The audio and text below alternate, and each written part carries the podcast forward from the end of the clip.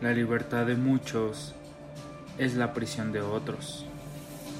Aquí te narraré de aquellos casos o personas que privaron a otros de vivir y ahora son culpables. Hola, sean bienvenidos a un capítulo nuevo de Son culpables. Hoy les voy a platicar sobre María Trinidad Ramírez, la tamalera, mejor conocida también como la tamalera asesina. Todo comenzó cuando María Trinidad, tamalera de oficio y madre soltera de cinco hijos, unió su vida con el peluquero Pablo Díaz. Pensó que ahora sí estaba completo su hogar, se sintió protegida, pero pronto sus sueños se esfumaron, pues viviría un verdadero infierno.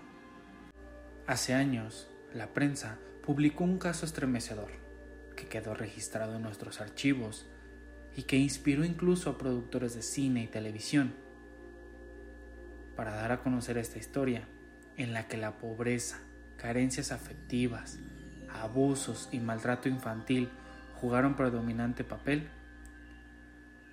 Rescato para ustedes algunas líneas que en su momento se publicaron en este diario. Una noche, como ya era costumbre, Pablo golpeó brutalmente a tres pequeños, sus tres pequeños hijastros, y les prohibió cenar, esto como castigo, porque mancharon unas cuantas prendas limpias al saltar sobre la cama. Y fue tanto el rencor que en ese instante sintió María, que decidió matar a aquel hombre mientras escuchaba los apegados lamentos de sus vástagos, en cuya piel se marcaron los cinturonazos que les propinó su padrastro. Golpes que ella sentía en el alma. Después de la cueriza vino la calma, pero la decisión ya estaba tomada. Los niños agredidos dormían en otra habitación cuando su madre tomó un bate de béisbol y lo descargó en el cráneo de su esposo, quien dormitaba frente al televisor. El padrastro de los niños no tuvo tiempo de reaccionar. Un segundo batazo lo hirió de muerte y comenzó a convulsionar, lo que asustó a la señora y temerosa de ser asesinada si fallaba en este homicidio, propinó otros dos impactos. En este punto, los niños seguían dormidos. Pablo era muy fuerte, demasiado corpulento y sin vicios. No fumaba ni bebía alcohol. Tenía afición por los deportes y no tenía mucho desgaste de energía, porque prefería descansar en cama mientras lo mantenía su mujer. Cuatro golpes soportó sin morir en cuestión de segundos pasó al estado de coma, mientras la vendedora de tamales se angustiaba por instantes y daba paso a la desesperación. Sus hijos podrían sorprenderla. El hombre se recuperaría y con total seguridad la mataría. Eran pensamientos que le causaban pánico. María Trinidad aún tenía miedo y su mente estaba nublada. Las ideas de cómo estar segura de que Pablo ya no se levantaba y deshacerse de su cadáver la atormentaba. Buscaba opciones. Cuando finalmente se decidió por una. Salió lentamente de su vivienda y pidió prestada un hacha a la dueña de la casa explicándole que la necesitaba para partir el ocote, que iba a utilizar para encender el brasero. Probablemente, cegada por un gran desequilibrio emocional, decidió descuartizar a su hombre para poder trasladar sus partes dentro de un costal en varios viajes y abandonarlos por diferentes rumbos. Eran las once y media de la noche del sábado 17 de julio de 1971. El hombre golpeado quedó casi desnudo y los primeros hachazos le separaron las piernas, provocándole la muerte en tres minutos y asustando más a la señora al ver los últimos y casi imperceptibles movimientos de su marido. María Trinidad no había dirigido el instrumento cortante hacia la cabeza porque era evidente el resultado de los batazos, pero se decidió y otros golpes culminaron el descuartizamiento. Los niños, acostumbrados al ruido que hacía su progenitora cuando trabajaba la masa por las noches, lograron que no se dieran cuenta de que esta vez era una actividad totalmente diferente. En la madrugada del domingo terminó su obra La Tamalera y aunque laboró a la luz de la televisión, pudo hacer casi perfectamente la habitación y lavar sus propias prendas de vestir. El paso siguiente fue retirar las partes que no cupieron en el costal de la conasupo. La señora supuso que pedir un recipiente grande en plena madrugada la convertiría automáticamente en sospechosa.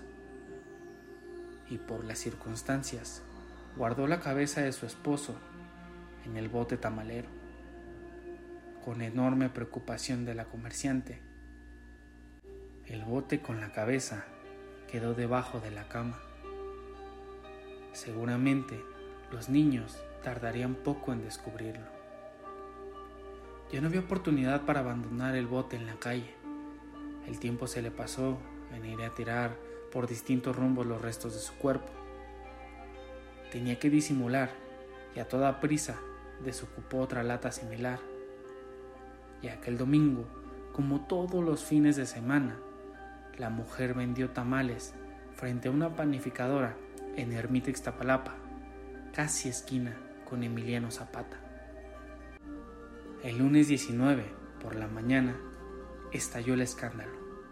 Partes de los restos fueron encontrados a un costado de la casa 508, calle Sur 71A, Colonia Justo Sierra, al sur de la Ciudad de México. Los vecinos de la calle Sur 71A de la Colonia Justo Sierra notaron que de un lote baldío daño a la casa 508 emanaba un pestilente olor que hacía irrespirable el ambiente. Supusieron que eran pollos en descomposición por la cercanía de una granja, situada a unos 300 metros aproximadamente. El terreno, como muchos predios de la capital, se hallaba abandonado hacía tiempo y era utilizado por vendedores ambulantes y gente que iba de paso.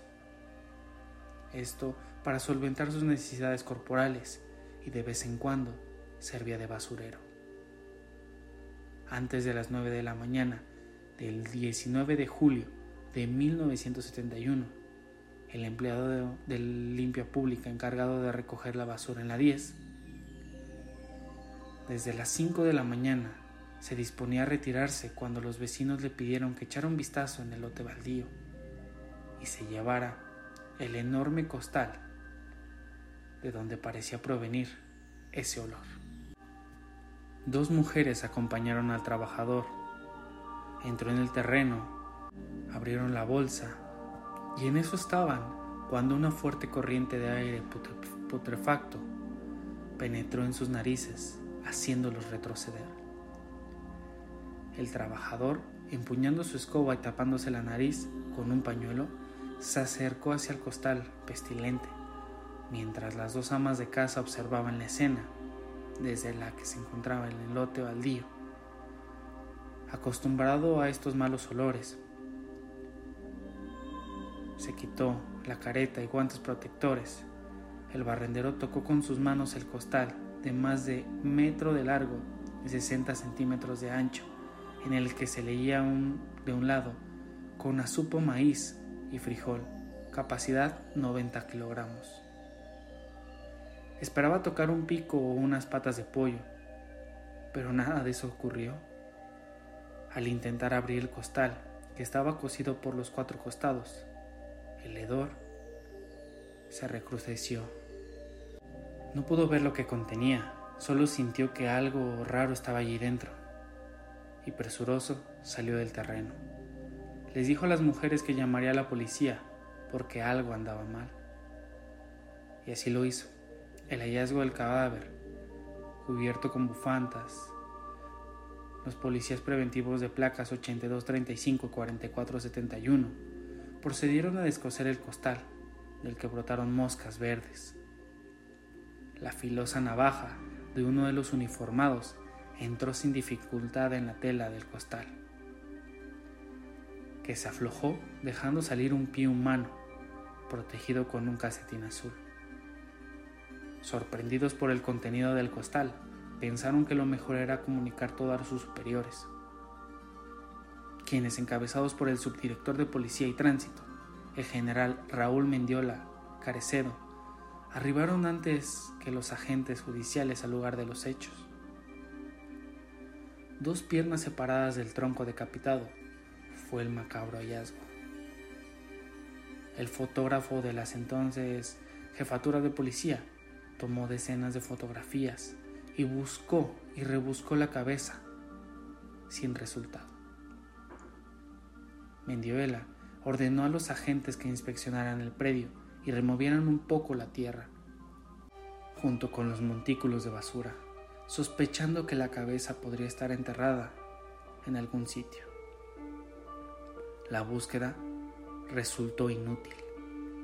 Los peritos dactilógrafos tomaron las huellas digitales de las manos del muerto, que por su gran tamaño correspondían a un hombre corpulento. Introdujeron los restos en bolsas de polietileno y lo trasladaron en una ambulancia de la Cruz Verde al servicio médico forense. Por las huellas se logró la identificación. Era peluquero, tenía 53 años y utilizaba varios nombres. Pablo Díaz Ramírez, Pablo Díaz Gallegos, Rafael Díaz Ramírez y Pablo Díaz Rincón. En 1937 golpeó a un hombre, siendo enviado a la cárcel por delito de lesiones. Seis años más tarde, en 1943, ingresó a prisión y fue procesado por lesiones y estupro. Atacó a una niña a la que le causó lesiones serias. Pretendió darse de alta como policía, pero fue rechazado por sus antecedentes. Y en 1968 trabajó un tiempo como peluquero del Departamento del Distrito Federal.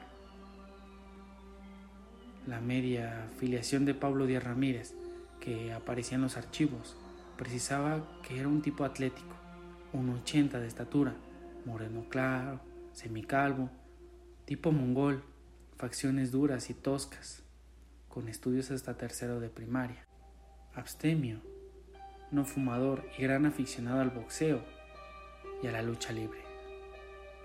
Los peritos dictaminaron que había sido asesinado con una cegueta, un hacha y un cuchillo. De acuerdo con los exámenes practicados, dedujeron que las piernas le fueron desprendidas del resto del cuerpo, cuando aún estaba vivo. Apoyando su tesis en las infiltraciones sanguíneas que encontraron en las piernas, las que no se presentan cuando la persona ha muerto.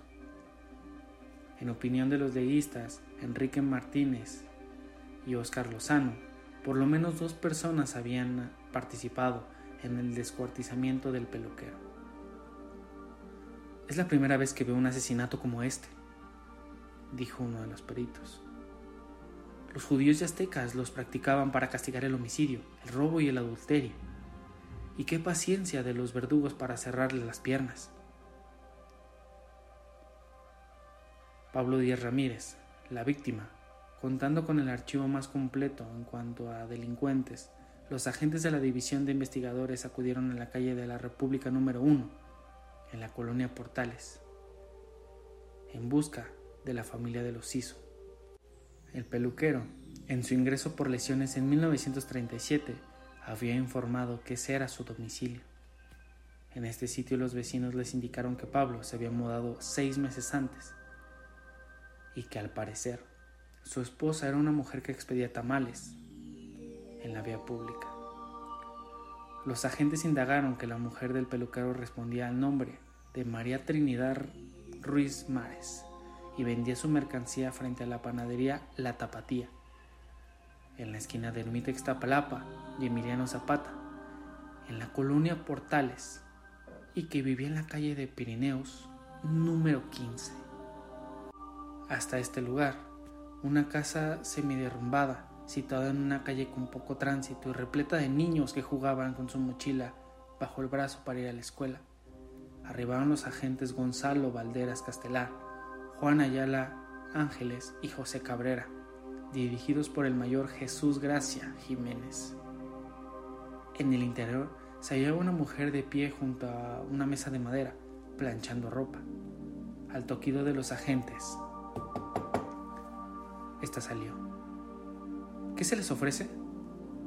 Preguntó secamente, sin mirarlos. ¿Es usted Trinidad Ramírez, la esposa del peluquero Pablo Díaz Ramírez? Sí, señor. ¿Dónde se encuentra él? Trinidad parladeció, tenía 45 años morena y usaba gruesas trenzas. Era una india otomí, con voz cortante, seca, nerviosa, que les dijo, no sé, fue a trabajar desde el sábado y no ha regresado. ¿Tiene idea de dónde lo podamos localizar? No, señor. Con frecuencia deja de venir a la casa. Tal vez no tarde. Los investigadores se miraron entre sí. No sabían si deberían comunicarle a Trinidad la pérdida de su esposo, porque no sabían cómo iba a reaccionar.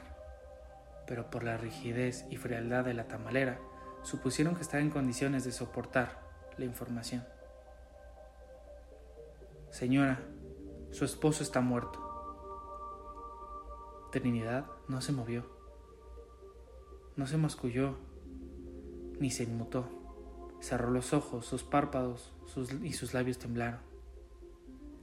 El rictus de su boca fue más notorio. Los policías esperaban que la mujer estallara en llanto, se conmoviera o se pusiera histérica al saber qué había ocurrido. Todo lo contrario, permaneció impasible, indiferente, y sus ojos brillaron de pronto. Como declaró después un agente, malignamente, reflejando un rencor de siglos. Intuyendo que Trinidad tenía conocimiento del suceso, el agente Gonzalo Valderas le dijo, acompáñenos a la jefatura de policía. Trinidad guardó silencio, no preguntó a los investigadores por qué debía ir a ese lugar. Sumamente nerviosa, pidió permiso para ponerse un suéter, ya que el viento comenzaba a soplar. Se despidió de su hija, que recostada en la cama leyó un cuento y se disponía apagar el radio, que anunciaba el fin de la novela de los huérfanos por la estación XCW.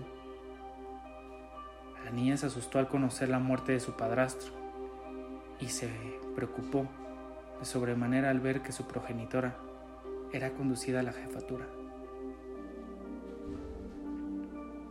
Trinidad Ruiz Ramírez, la tamalera, en las oficinas de la policía, en la oficina del comandante Godínez, la tamalera fue interrogada.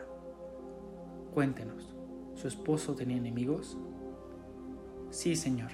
En las últimas semanas lo noté bastante nervioso. Me dijo que en tres ocasiones lo habían detenido por vender marihuana y cuando se quiso retirar del negocio, lo amenazaron. ¿Sabe los nombres de estos hombres? No, señor. Me dijo que lo citaban en la arena coliseo durante las luchas. Pablo era muy avisionado. vamos a dejar hasta aquí al culpable del día de hoy, ya que es una historia bastante extensa. La siguiente parte saldrá el día jueves, esperando puedan recomendar el podcast y recuerden que la tamalera es culpable. Hasta aquí el culpable del día de hoy. Si te gustó el capítulo del podcast, No olvides seguirnos en Instagram como arroba son culpables en Spotify, en Apple Podcast, en Amazon, en todas las plataformas de tu preferencia. Recuerda también recomendar este podcast. Gracias y hasta la próxima.